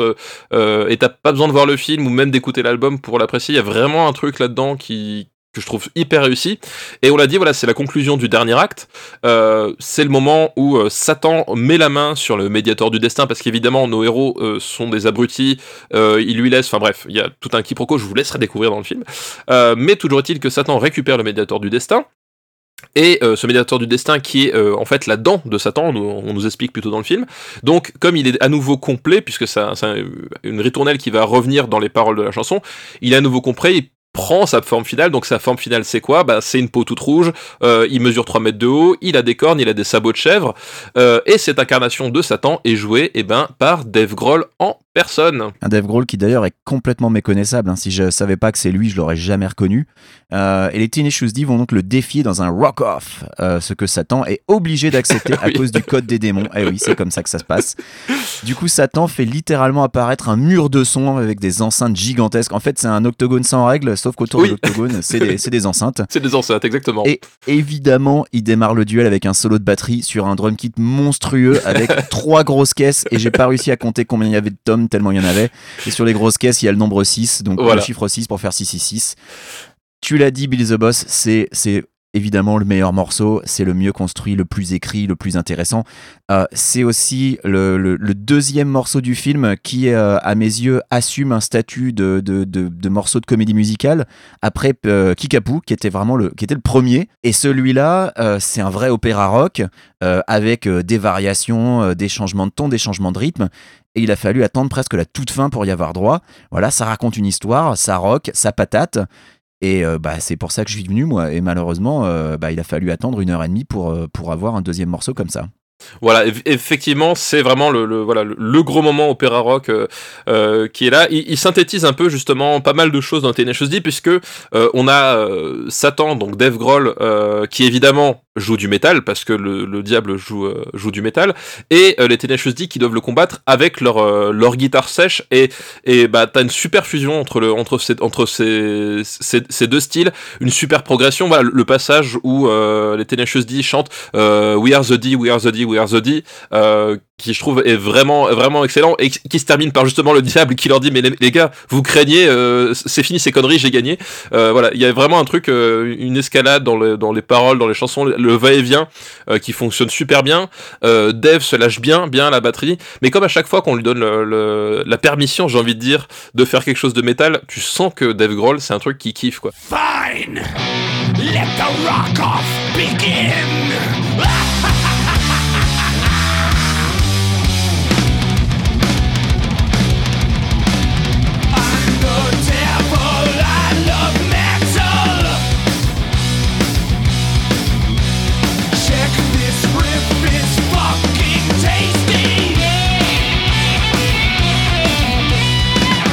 on en avait déjà parlé avec euh, notre ami Avec Bag- Probot. Avec Probot et puis même euh, quand on il y avait Max Besnard quand on avait discuté de, de Mission Impossible euh, de, des influences qu'on entendait dans la, dans la batterie qui était donc on le rappelle le seul instrument correctement joué dans Mission Impossible. Euh, tu, tu sens que c'est un type qui, qui kiffe le, le métal et qui emprunte beaucoup à, à ce, à ce, à ce genre là et là voilà là il, il a il a l'excuse. Donc il se lâche euh, le break qui est, qui est vraiment super super drôle. Et puis même au chant c'est à dire que Dave Grohl chante le, le, le diable et il s'amuse comme un petit fou à, à, à poser son espèce de, euh, de, voix, euh, voilà, de, grosses voix de, diable. Euh, voilà, il kiffe. Et c'est d'ailleurs pas la première fois que Dave Grohl joue Satan pour les 10. Euh, mais ça, on en reparlera bah, dans un prochain épisode quand on retournera sur les Tenacious D et on abordera forcément Dave Grohl qui joue le diable. Et voilà, je pense que c'est peut-être la meilleure idée de tout le film. Faire jouer le diable par Dave Grohl. Évidemment, évidemment, évidemment, c'est ça, c'est ça qu'on voulait, c'est ce que- c'est c'est tout ce qu'on aimait. C'est pas mal, le film se termine sur une bonne idée, c'est déjà bien. Voilà, exactement. Le film se termine sur une bonne idée et ça peut laisser justement ce- cette espèce d'illusion. Voilà, il y a des fois, tu, tu fais un film moyen et tu termines sur une fin pourrie. Bah, une- Et là, c'est l'inverse. Un- Tu fais un film qui est pas terrible, mais tu finis sur le meilleur moment. Bah, pourquoi pas Euh, Et donc, on est euh, là, voilà, on, on- c'est là où toutes les choses se sont nouées et se sont résolues dans le récit. Euh, il reste quand même tout de même euh, bah, à conclure le film. Et euh, la conclusion du film tombe en même temps que le 14e morceau euh, de cet album. Donc, euh, je vous rappelle que euh, sur certains épisodes, on a fait 10 morceaux en 2 heures. Là, on a fait 14 morceaux en, en, En en une même heure. Pas, voilà, en même pas une heure. Donc, euh, c'est dire si on, a, si on a tracé. Mais ce 14e morceau euh, s'appelle POD, donc pour Peak of Destiny. A destiny child, you know it will be rocking cause it's fucking insane. It's just a. A destiny child, our tasty grooves are better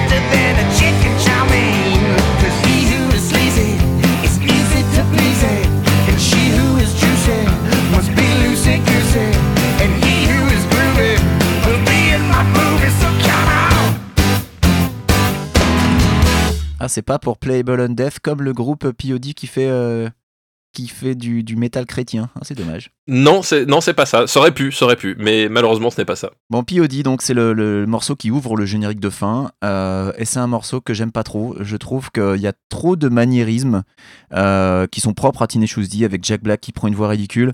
Euh, pour moi, c'est un, c'est un morceau qui synthétise ce qui me pose problème avec Tenacious D en général. C'est vraiment un, un groupe qui. Ouais, un peu trop maniéré, euh, qui pourrait, qui devrait peut-être se lâcher un peu plus, peut-être travailler un peu plus ses textes. Ouais, je pense que ça va devenir évident, mais moi j'ai jamais été fan de Tenacious D. Je trouve que c'est un groupe qui est complètement overhypé et euh, ils doivent avoir cinq chansons potables et tout le reste c'est complètement pourri. Bah voilà, je, je, je- la rédaction s'engage là encore, je jette un pavé dans la mare. Tenacious D, c'est pas ma cam. Je, je, je les trouve extrêmement sympathiques. hein. J'ai vraiment aucun problème avec eux personnellement. Je trouve que Jack Black et Calgas, je suis certain que c'est des mecs qui adorent le métal, qui aiment ce qu'ils font, mais musicalement, euh, ils ont cinq bons morceaux quoi, et c'est un peu mon problème. Alors écoute, euh, j'ai actuellement au bout du fil euh, Imagine Dragons qui, qui me disent qu'ils aimeraient bien avoir eux cinq morceaux potables à faire valoir c'est vrai, c'est vrai, tu as raison. Non, non, mais- dans, dans leur discographie. Euh, mais oui, la chanson, euh, la chanson en elle-même, euh, c'est pas une chanson que j'aime beaucoup parce qu'effectivement, tu l'as dit, il y a, y- voilà, le, le chant est assez insupportable Euh, et même, je, je, veux- je veux dire, c'est, si tu regardes le film et si tu interprètes le, le film, parce que là, il, il y a matière à interprétation. Et oui, oui, excusez-nous d'être un petit peu, voilà, d'élever un peu le débat et de plonger, n'est-ce pas, dans le dans le cinéma et ses affres de, de, de sa grammaire qui lui est propre. Mais bon, bref, toujours est-il que dans le film, Ah putain, les cahiers du cinéma. T'as vu, vu ça Ah, Le masque et la plume, mais, mais pas tout à fait. Euh, dans le film, en fait, cette chanson tombe euh, au moment où euh, eh ben, le générique de fin tombe et la séquence qui est juste avant, donc entre Bill the Boss et cette chanson-là, euh, c'est on voit euh, Kyle Gass et euh, Jack Black en train de fumer un grand bang à- dans la corne qu'ils ont arrachée au diable euh, Voilà. lors, de, lors de Bill the Boss. Et euh, donc ils sont en train de fumer leur pétard et ils soufflent sur un magnétophone et euh, donc il se souffle avec euh, avec euh, une aura verte euh, brillante qui est censée symboliser le pouvoir du démon. Et c'est à ce moment-là que démarre euh, la chanson. Et donc, euh, si par un jeu de, de montage et d'interprétation qui rappelle un peu la, la fin d'ailleurs des Sopranos, j'espère que tu te rappelles cet, cet écran noir. Euh, Comment t'as pas honte? Oh là là Euh, non, bref, euh, toujours est-il que dans l'absolu, si tu suis le fil de la narration, ça devrait justement être la, la chanson masterpiece, le- leur chef-d'œuvre qu'ils essaient de composer pendant tout le film.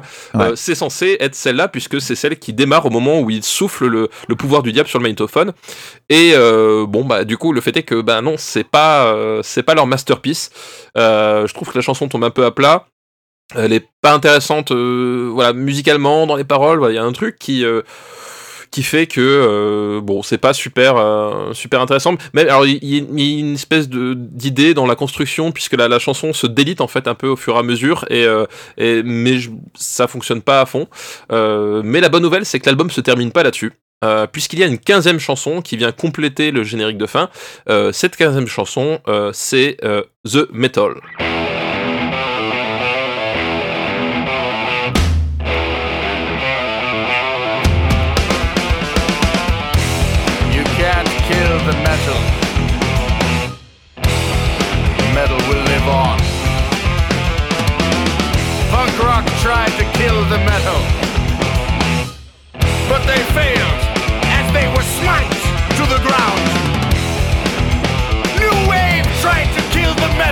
Alors moi, The Metal, euh, tout simplement, c'est ma découverte euh, des Tenacious D à l'époque, euh, dans Rock Band 3, tout simplement.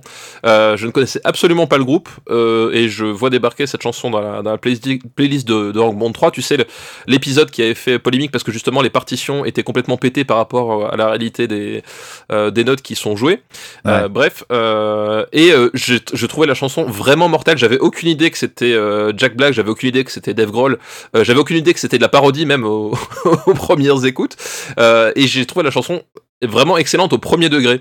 Et, euh, en fait, le fait est que si t'écoutes bien euh, The Metal, c'est une chanson qui est en fait hyper technique. Alors, t'as des super riffs à la, guitare, mais alors la batterie, putain, mais ce qui fait Dave Grohl à la batterie, le, il est unleash quoi. Il est euh, on, a libéré le démon. Bah là voilà une fois de plus littéralement on a libéré le démon et il se fait un plaisir euh, de ma boule. Euh, chaque enfin il, il, il- il s'amuse pas à se reposer à faire un beat et à se reposer dessus. C'est qu'à chaque fois il va apporter une variation une complexi- complexification pardon.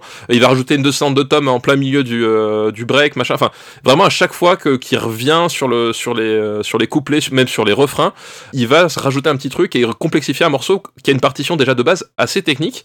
Euh, il se fait vraiment plaisir et notamment bah voilà t'as tout le pré-refrain avec les, les roulements sur les tomes alto qui sont hyper bien utilisés qui, et qui donnent une, une atmosphère bah, une vraie atmosphère de fin du monde quoi. Bah, c'est un vrai morceau de métal. J'aime aussi beaucoup cette chanson. Alors, tu vois, je, chiais sur Tenacious D juste avant, mais là, maintenant, je dis j'aime beaucoup cette chanson. Mais voilà, j'aime beaucoup ce morceau. Il a une vraie personnalité. Il y a des vraies guitares qui hurlent. Et oui, les breaks sont super cool. Les changements de rythme sont cool. C'est vraiment un morceau qui ne fait pas tâche pour une conclusion d'album, mais qui malheureusement est dans la deuxième moitié des crédits. Du coup, tous les gens qui sont allés le voir au cinéma étaient déjà partis. Donc, ils ont tous raté ce morceau, ce qui est quand même assez ouf.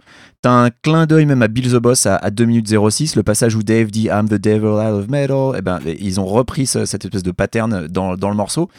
Euh, moi, c'est pas avec The Metal que j'ai découvert Tenacious D parce que moi, malheureusement, j'avais un pote qui était super fan de Tenacious D et qui m'a fait découvrir euh, D avec Tribute que je, personnellement j'ai toujours trouvé quelconque. Voilà, ça y est, là, là encore, hein, je vais encore me faire des copains. Ah, Euh, tu mets les The pieds dans le plat comme on dit mais ouais, ouais, mais là pour le coup, euh, The Metal c'est un super morceau et euh, c'est un de leurs super morceaux. Voilà. Bah, d'ailleurs, Tribute, il y, a- il y a deux versions, et c'est vrai que la version album, bah, c'est pas la meilleure version qui existe. Mais voilà, on, on en reparlera sur le moment venu.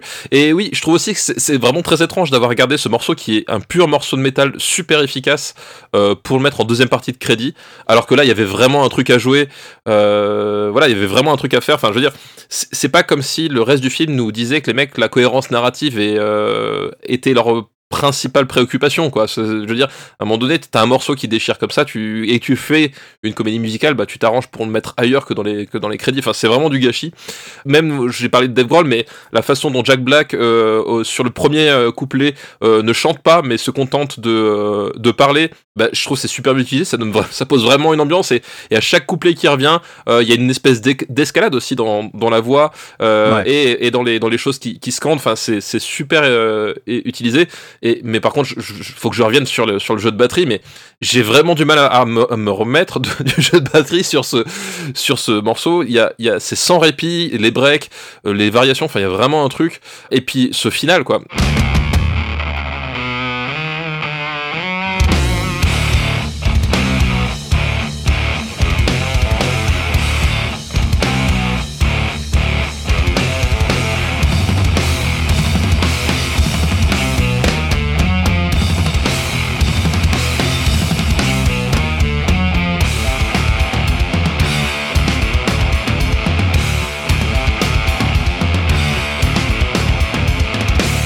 Dernières 20-25 secondes euh, bah, qui sont un, solo de, de fin, mais ça explose comme, euh, comme jamais. Et là, t'entends le jeu au pied de Dave Grohl, déjà qui tout le morceau qui est vraiment hallucinant. Euh, voilà, enfin, si tu regardes bien.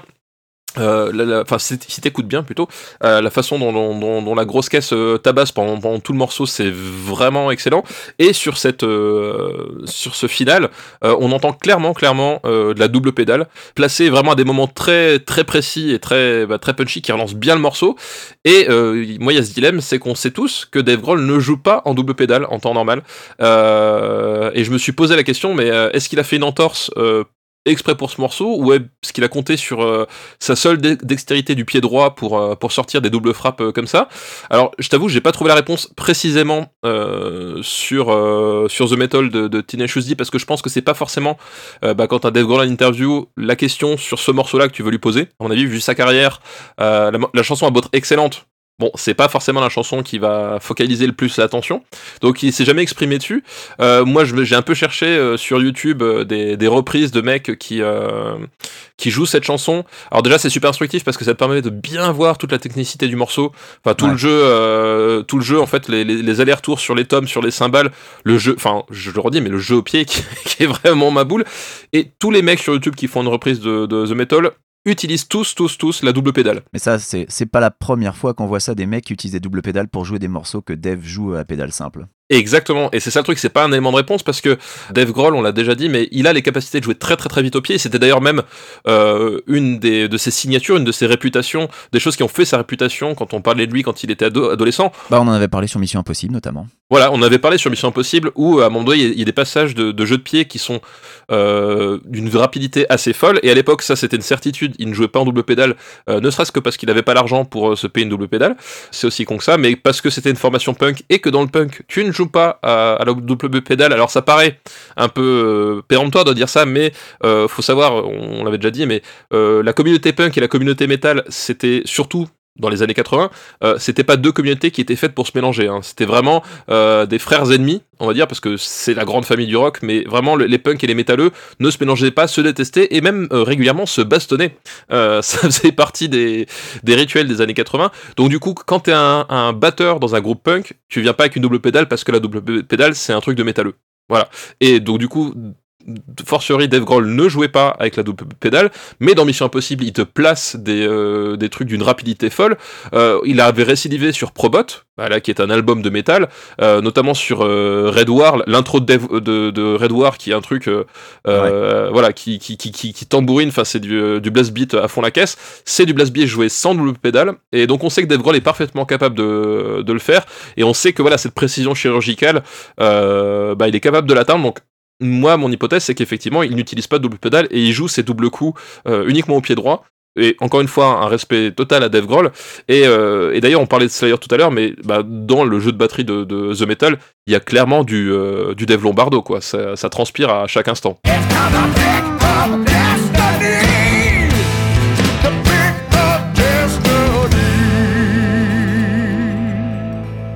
Eh bien écoute, euh, voilà, Benji, du coup, on est arrivé à la 15e et dernière chanson de cet album. Un record. Voilà, on a traité euh, beaucoup de chansons en très peu de temps. Je crois que c'est la En première fois. Je- on a été super rapide, mais euh, voilà, bon, euh, en même temps, on l'a dit tout à l'heure, il y a pas mal de morceaux qui, euh, qui méritaient pas qu'on y passe plus de 30 secondes. Moi, perso, c'est pas un album que je trouve génial, génial. Il y a, doit y avoir 5 chansons à sauver sur le total. Alors, elles sont très bonnes, mais c'est quand même dur de conseiller un album pour juste 5 morceaux. Alors, après, tu me diras, il y a des albums où il y a moins de 5 morceaux qui sont bons. hein. Ah bah ça, oui. Oui, il y, en a- il y en a un paquet, hein, même. Il y en a plein. Euh, mais personnellement, liste, pour quelqu'un, ouais, pour quelqu'un qui découvrait tout juste le groupe, je recommande ni la vision du film ni l'écoute de l'album en entier. Écoutez les quelques chansons dont on a parlé sur, euh, sur euh, Spotify ou sur YouTube. Écoutez surtout Kikapu et Bill the Boss. Oui, s'infliger les blagues sur les proutes, franchement, tout le monde a mieux à faire que ça. Oui, non, c'est vrai que c'est un peu le paradoxe, c'est que euh, euh, effectivement, il y a des morceaux qui sont vraiment dantesques. Et je- pour moi, je- il y a, comme j'ai dit, voilà, Bill the Boss, c'est vraiment ma chanson préférée de tout le répertoire de, de Tenacious D et même euh, The Metal. Enfin, je pense que c'est mes deux préférés de tout ce qu'a fait euh, Tenacious D jusque-là. Bah, Je pense que moi aussi. hein. Voilà, c'est vraiment les, les- leurs deux chefs-d'œuvre. Enfin, je, je les vois pas dépasser un jour ça. Ah, je leur souhaite, hein. Mais alors, je le euh, souhaite. Ah oui, effectivement. Voilà. Je, pense me tromper. Imagine, t'es t'es le mec, t'as écouté les deux premiers albums de Queen of the Stone Age tu fais ouais, ils feront jamais mieux. Bah et, voilà. puis, et puis d'un seul coup, voilà, tu, tu as, tu as qui tu sais qui arrive dans, dans ta gueule juste après. Et, euh, et à ce moment-là, t'as l'air bien con quand même à faire des assertions de, de ce genre-là. Mais bref, ouais, pour moi, c'est vraiment, enfin, c'est vraiment les deux chefs-d'œuvre de Tenacious D. Mais c'est vrai que l'album, euh, enfin, l'album ne s'écoute pas en tant qu'album parce que il y a trop de moments creux, trop de moments qui veulent rien dire. Puis il y a même des passages qui, sortis du contexte du film, franchement, euh, t'es là à te demander ce que ça fout là. C'est euh, comme la chanson sur le Sasquatch. Si t'écoutes si que l'album sans connaître le film, elle a vraiment aucun sens, elle a rien à foutre là. Donc, euh, Ouais, ouais, en tant qu'album, ça a vraiment pas de cohérence, je trouve. Ouais, ça a vraiment pas de cohérence. Et effectivement, je pense que pour découvrir le groupe, euh, ces morceaux-là sont, sont géniaux, mais en tant qu'album, vaut mieux se pencher ben, sur le premier, je m'engage, mais je pense que vaut mieux commencer par là. Euh, parce que effectivement, le premier a une vraie logique de, disque, en tout cas beaucoup plus que, que là. Euh, là, puisque le, le liant de tout cet album, ben, c'est le film et que du coup, il y a beaucoup de choses qui, qui fonctionnent pas. Enfin, il y a d'autres artistes qui ont fait des, des opéras rock et qui se tiennent. Enfin, on va pas, on va pas faire l'insulte de comparer les Who à Tenacious D, mais bon, voilà, si, tu- prends euh, Tommy par exemple, t'as pas besoin forcément d'avoir le film pour trouver l'album génial.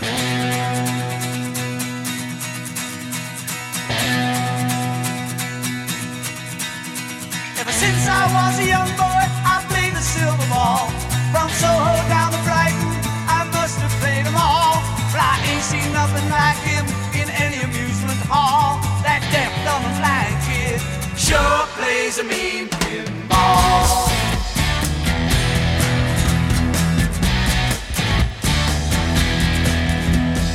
Euh, là, euh, là, le film est pas génial de base, donc forcément, on se place pas sur un sur un même niveau d'équité.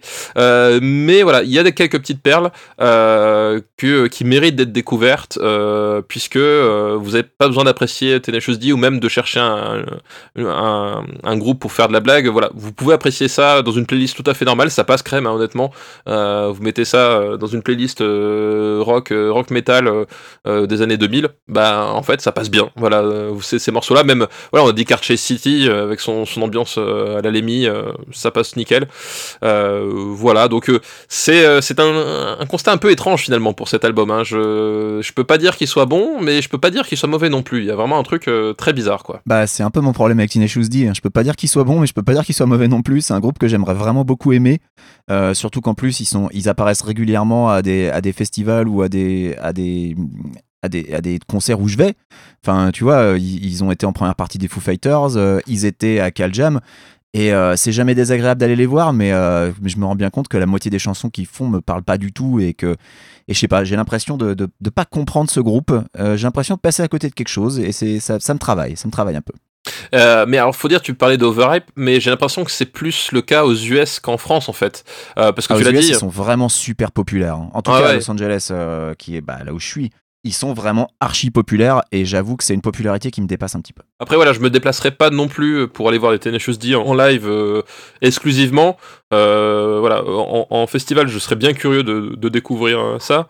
Euh, mais c'est vrai que je, voilà, je dépenserai pas euh, un billet complet pour un, pour un live uniquement de. Ouais, J'essaie d'imaginer la, la gueule des fans de Tool quand ils ont vu ça en première partie, ça a dû leur faire bizarre quand même. Ouais, ça a dû leur faire bizarre parce que rappelons que Tool, quand même, une des caractéristiques de Tool, c'est que le chanteur chante dos au public. Ou donc alors c'est de, de loin au quatrième rang du, Voilà. de la scène dans le noir. dans le noir ou derrière un écran. Enfin, c'est pas tout à fait le même trip, on va dire. Euh, tous les, les Tenacious D. Euh, mais c'est aussi ça, la richesse du rock'n'roll, finalement. hein. Eh bien, écoute, merci, Il euh, en faut Benji. pour tout le monde, voilà. Voilà, il en faut pour tout le monde. euh, voilà. Sauf les fans d'Imagine Dragons. Sauf les. Bah, mal- alors, malheureusement, il y en a beaucoup pour eux. Heureusement, heureusement, Nickelback ne passe plus à la radio, en tout cas en France. Donc ça, c'est une chose. Voilà, on peut se sentir euh, un petit peu soulagé. Bref, euh, cessons de tergiverser et de digresser. Euh, merci Benjamin pour cet épisode. Merci Stéphane. ma foi express, mais pas inintéressant, comme à chaque fois. On va se quitter maintenant, on va se retrouver le mois prochain. Cette fois-ci, c'est sûr, on est reparti là sur, sur le rythme de croisière. hein. Désolé pour les petits, les petits aléas de, de programmation. On vous remercie énormément de nous suivre. On vous souhaite, euh, eh ben, écoutez, un excellent, une excellente continuation dans le rock and roll ou autre chose. Euh, après tout, vous n'êtes pas obligés. Euh, on vous remercie d'être là. On vous remercie tous d'avoir tenu jusqu'à la fin de cet épisode avec nous. Et on se retrouve bientôt. Ciao à tous. Bon mois d'octobre et merci encore à tous nos patriotes. Faut pas les oublier. Oui, faut pas les oublier, putain, mais heureusement que t'es là, heureusement que t'es là. Ciao tout le monde, bisous bisous.